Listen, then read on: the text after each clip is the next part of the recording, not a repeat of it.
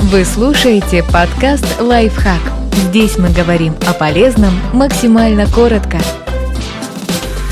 Три научных объяснения, почему вы могли встретить призрака. У страха глаза велики.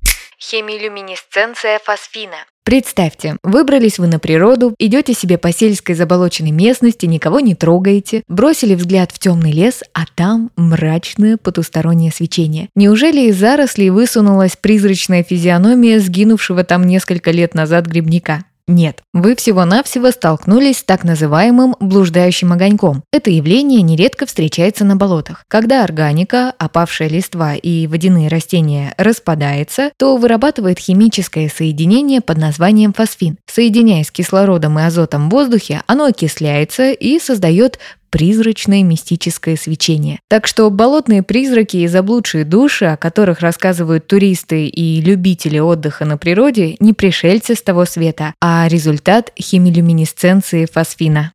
Паридолия. Паридолия – это зрительная иллюзия, которая заставляет вас видеть очертания привычных объектов там, где их нет. Например, смотрите на облачко и понимаете, что оно похоже на единорога. Считается, что пареидолия развилась у людей в результате эволюции. Мозг предупреждает нас об опасности даже тогда, когда не уверен точно в ее наличии. Показалось, на всякий случай испугался. Пареидолия бывает не только зрительной, но и слуховой, когда мы различаем знакомые звуки в случайном шуме. Поэтому люди иногда слышат голоса в радиопомехах.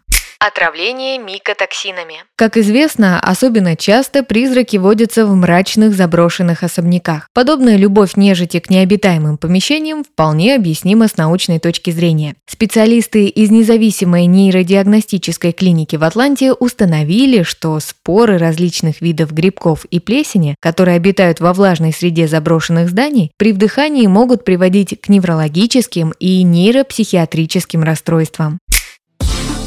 Подписывайтесь на подкаст «Лайфхак» на всех удобных платформах. Ставьте ему лайки и звездочки. Оставляйте комментарии. Услышимся!